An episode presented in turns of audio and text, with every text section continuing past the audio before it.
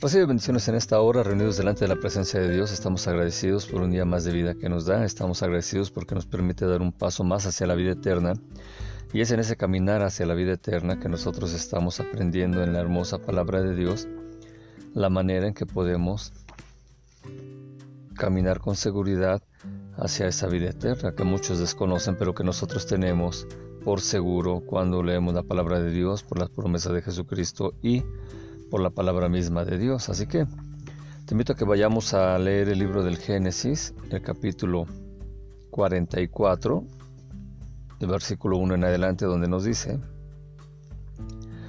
Mandó José al mayordomo de su casa diciendo, Llena de alimento los costales de estos varones, cuanto puedan llevar, y pon el dinero de cada uno en la boca de su costal. Y pondrás mi copa, la copa de plata en la boca del costal del menor con el dinero de su trigo, y él hizo como dijo José. Venida la mañana los hombres fueron despedidos con sus asnos. Habiendo ellos salido de la ciudad de la que aún no se habían alejado, dijo José a su mayordomo, Levántate y sigue a esos hombres, y cuando los alcances diles, ¿por qué habéis vuelto mal por bien? ¿Por qué habéis robado mi copa de plata? ¿No es esta en la que bebe mi señor y por la que suele adivinar? Han hecho mal en lo que hicieron. Cuando él los alcanzó les dijo estas palabras y ellos respondieron, ¿Por qué dice nuestro Señor tales cosas? Nunca tal hagan tus siervos. He aquí el dinero que hallamos en la boca de nuestros costales, te lo volvimos a traer desde la tierra de Canaán. ¿Cómo pues habíamos de hurtar de casa de tu Señor plata ni oro? Aquel de tus siervos en quien fuere hallada la copa que muera, y aún nosotros seremos siervos de mi Señor. Y él dijo, También ahora sea conforme a vuestras palabras, aquel en quien se hallare será mi siervo y ustedes serán sin culpa. Ellos entonces se dieron prisa y derribando cada uno su costal en la tierra, abrió cada cual el costal suyo y buscó, desde el mayor comenzó y acabó en el menor. Y la copa fue allá en el costal de Benjamín. Entonces ellos rasgaron sus vestidos y cargó cada uno su asno y volvieron a la ciudad. Vino Judá con sus hermanos a casa de José que aún estaba allí y se postraron delante de él. Y les dijo José, ¿qué acción es esta que han hecho? ¿No saben que un hombre como yo sabe adivinar? Entonces dijo Judá, ¿qué diremos a mi señor? ¿Qué hablaremos o con qué nos justificaremos?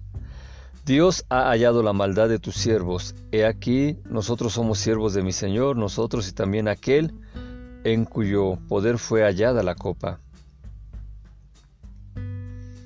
José respondió, Nunca yo tal haga, el varón en cuyo poder fue hallada la copa, él será mi siervo, ustedes vayan en paz con su padre. Entonces Judá se acercó a él y le dijo, Ay, Señor mío, te ruego que permitas que hable tu siervo una palabra en oídos de mi Señor, y no se encienda tu enojo contra tu siervo, pues tú eres como Faraón. Mi señor preguntó a sus siervos diciendo, ¿tienen padre o hermano? Y nosotros respondimos, sí. Tenemos un padre anciano y un hermano joven, pequeño aún, que le nació en su vejez, y un hermano suyo murió, y él solo quedó de los hijos de su madre, y su padre lo ama. Y tú dijiste a tus siervos, traédmelo y pondré mis ojos sobre él. Y nosotros dijimos a mi señor, el joven no puede dejar a su padre porque si lo dejare su padre morirá. Y dijiste a tus siervos, si su hermano menor no desciende con ustedes, no verán más mi rostro. Aconteció pues que aun cuando llegamos a mi padre, tu siervo, le contamos las palabras de mi señor, y dijo nuestro padre, volved a comprarnos un poco de alimento. Y nosotros respondimos, no podemos ir si nuestro hermano va con nosotros. Si él va, nosotros iremos, porque no podremos ver el rostro del varón si no está con nosotros nuestro hermano el menor. Entonces tu siervo mi padre nos dijo, ustedes saben que dos hijos me dio a luz mi mujer, y el uno salió de mi presencia, y pienso de cierto que fue despedazado, y hasta ahora no le he visto. Y si toman también a este de delante de mí y le acontece algún desastre, harán descender mis canas con dolor al Seol. Ahora pues, cuando vuelva yo a tu siervo mi padre, si el joven no va conmigo, como su vida está ligada a la vida de él, sucederá que cuando no vea al joven morirá, y tus siervos harán descender las canas de su siervo nuestro padre con dolor al Seol. Como tu siervo salió por fiador del joven con mi padre, diciendo, si no te lo vuelvo a traer, entonces yo seré culpable ante mi padre para siempre. Te ruego por tanto que quede ahora tu siervo en lugar del joven por siervo de mi señor y que el joven vaya con sus hermanos. ¿Cómo podré volver yo a mi padre sin el joven? No podré, por no ver el mal que sobrevendrá a mi padre. Así que en esta ocasión estamos aquí para ver el tema de cuando uno de nuestros hermanos de sangre intercede por nosotros. Siempre que hay alguna situación difícil en la familia, cuando hay alguna situación, pues sea justa o injusta, normalmente hay un hermano que tiene otra manera de ver las cosas, que no quiere que la familia se separe, que no quiere que haya sufrimiento entre los hermanos, que no quiere que los padres se separen de los hijos, los hijos de los padres. Y así es como se está teniendo la situación importante en cuanto a lo que viene a ser cuando un hermano de nosotros intercede o nos defiende, más bien sería la palabra, cuando un hermano de nosotros nos defiende de alguna autoridad o de alguna situación con nuestros padres. Así que ese es Judá. Judá está ahí teniendo la intervención por medio de la cual está pidiéndole a Faraón, a José, el siervo de Faraón, y le está diciendo precisamente que sus hermanos no han pecado, que sus hermanos son inocentes, pero mucho menos el más pequeño. Y él explicará entonces por qué está pasando la situación de que fueron así, dado lo que son los el defender a ese hermano pequeño.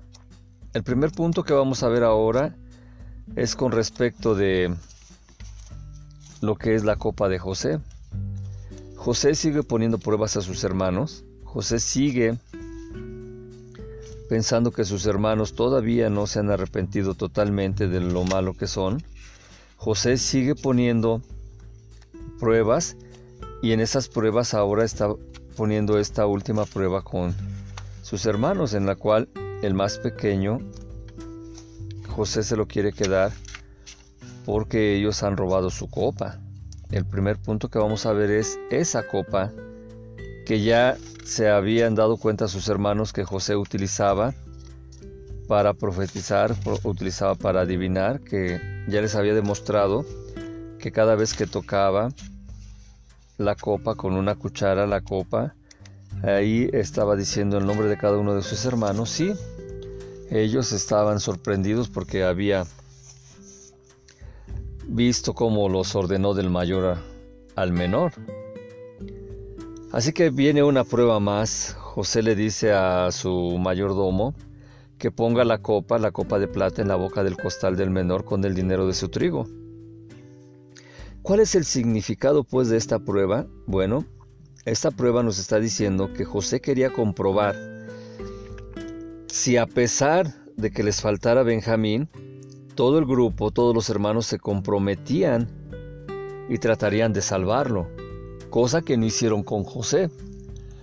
Con José al contrario, unos querían matarlo, otros querían eh, venderlo, otros querían eh, desaparecerlo simple y sencillamente para que no estuviera la sangre de su hermano sobre ellos. Por eso ahora José está poniendo a prueba, porque al ser hermano de José y ser hijo de la misma madre, pues los demás no querían tanto a José ni querían tanto a la mamá que a la esposa que más amaba Jacob. Y ahí estamos viendo ahora cómo esa actitud de que si ellos podrían ponerse de acuerdo para salvar a ese pequeño hijo de Jacob, entonces ahí ya vendría la total expiación del pecado contra José y contra su hermano y contra su mamá. Pero si ellos hacían lo opuesto, entonces requería que José siguiera poniéndolos a prueba, siguiera estando con esta situación de decirles, ¿por qué? el que ellos defendieran a Benjamín de esta situación con respecto de la copa de, de José en el costal de Benjamín, pues traía esa situación de de saber si ya estaban bien o si seguían siendo malos. Y así ahora vemos cómo se está dando la intervención de ese hermano que defiende al pequeño Benjamín. Ese hermano es Judá. Ya habíamos dicho en ocasiones anteriores que Judá estaba teniendo la responsabilidad de salvar a su hermano porque él había quedado como garante, había quedado como, podríamos decir, como fiador de ante su padre de su hermano. Inclusive había hecho esa promesa tan fuerte de la cual decía que si no le entregaba a Benjamín a su padre, que entonces le quitara la porción, la herencia que Dios había dado para los hijos de Israel. Y esto había convencido a Jacob para que le diera a ese hijo y anduviera con ellos para que visitaran a Faraón. Así que ahora estamos viendo la situación que les he expuesta con respecto de la copa de José. Un segundo punto que necesitamos ver ahora es esa intervención de Judá para defender a su hermano y para comprometer al grupo de los de lo que son los otros eh, hombres de la familia. Hemos de recordar que Judá viene siendo el cuarto hijo de lo que es Lea y Jacob. Su nombre quiere decir agradecer a Dios. Y es este hombre Judá el que está precisamente viendo y velando por la seguridad de Benjamín. Y por eso él hablaba en nombre de todos. Vemos con la importancia que está diciendo Judá, ¿qué diremos a mi Señor? ¿Qué hablaremos y cómo nos justificaremos? Dios ha hallado el pecado de tus siervos. He aquí nosotros seremos siervos para mi Señor, tanto nosotros como quien se le encontró la copa. Y esto es precisamente lo que comprueba a José que sus hermanos eran una solo, que eran una sola familia, que los dos, eh, tanto José como el resto de sus hermanos, no querían hacer sufrir a su papá. Y por eso les está diciendo, es indigno de, mí, de mí hacer esto. El hombre a quien se le encontró la copa en su mano, él será mi siervo. Pero ustedes suban en paz hacia su padre, vayan con su padre, consuélenlo y estén con él. Así que vemos una situación también importante. Vemos cómo Judá se acerca, estaba más adelantado que sus hermanos, se acercó a José pero porque él primero había rogado a Dios que le diera sabiduría y que le permitiera hablar con José. Así que cuando habla con José está suplicando prácticamente y también le está advirtiendo que está dispuesto a todo para liberar a Benjamín. Y mientras los hijos de Jacob estaban viendo todo lo que sucedía, ellos aceptaron con resignación el castigo divino. Sin embargo, cuando vieron que esta vez era solamente contra Benjamín el problema, era contra Benjamín esa situación injusta o de justicia para José, pero injusta para los hermanos, ahí ellos estaban viendo que Benjamín era inocente de todo pecado, que ellos efectivamente habían actuado mal contra José, que ellos habían actuado mal contra su padre, pero que Benjamín no había cometido ni un pecado, él era un niño, era un joven. Y así estamos viendo que todo eso que estaba sucediendo les estaba teniendo esa osadía de que se estaba calumniando al pequeño Benjamín y todos estuvieron dispuestos a aniquilar a todo aquel que se opusiera, porque sabían que el del cielo les iban a ayudar. O sea, esa es la seguridad que tienen los israelitas y es la seguridad que tenemos los judíos. Sabemos que ante la calumnia, que ante la injusticia, siempre vamos a estar teniendo la confianza de que Dios va a estar respaldando y nos va a ayudar. Así que José también sabía que Judá estaba recibiendo providencialmente ese poder sobrehumano, esa fuerza sobrehumana que únicamente viene de la divinidad de Dios, y que también sus hermanos habían tenido esa providencia divina en menor grado, pero Judá era el que estaba hablando ahí. Así que también se veía que estaban decididos por tener la ayuda divina y todo el ejército egipcio no podría contenerlos si comenzaban una lucha. Todo esto también se dio después cuando el pueblo fue sacado de ahí de Egipto por la ayuda divina, por la providencia divina que fue la que hizo que Moisés sacara al pueblo de Israel de la esclavitud en Egipto y los llevara a la tierra prometida. Así que esto es lo que está viendo José con respecto de su hermano Judá, que debemos de poner mucho ojo en esto, porque Judá no era el hermano mayor, no era el primogénito. Aquí Judá está explicando que él fue el que garantizó delante de su padre que iba a cuidar y atraer al niño. Y los demás reconocían que Rubén era el primogénito, pero el que estaba lleno de la fuerza de Dios, ahorita era Judá, y por eso hablaba en nombre de todos, en vez de hacerlo Rubén. Y yo no sé si tú hasta este momento te has preguntado que precisamente a nuestro Señor Jesucristo le llaman el león de la tribu de Judá. Y así es como también cuando veamos a las tribus y sus características, tú te vas a dar cuenta y espero que te deleites también con todo lo que está sucediendo con respecto de lo que son la, la, tribu de Judá, de lo que es este Judá con respecto de la familia que tomó esa posición de liderazgo.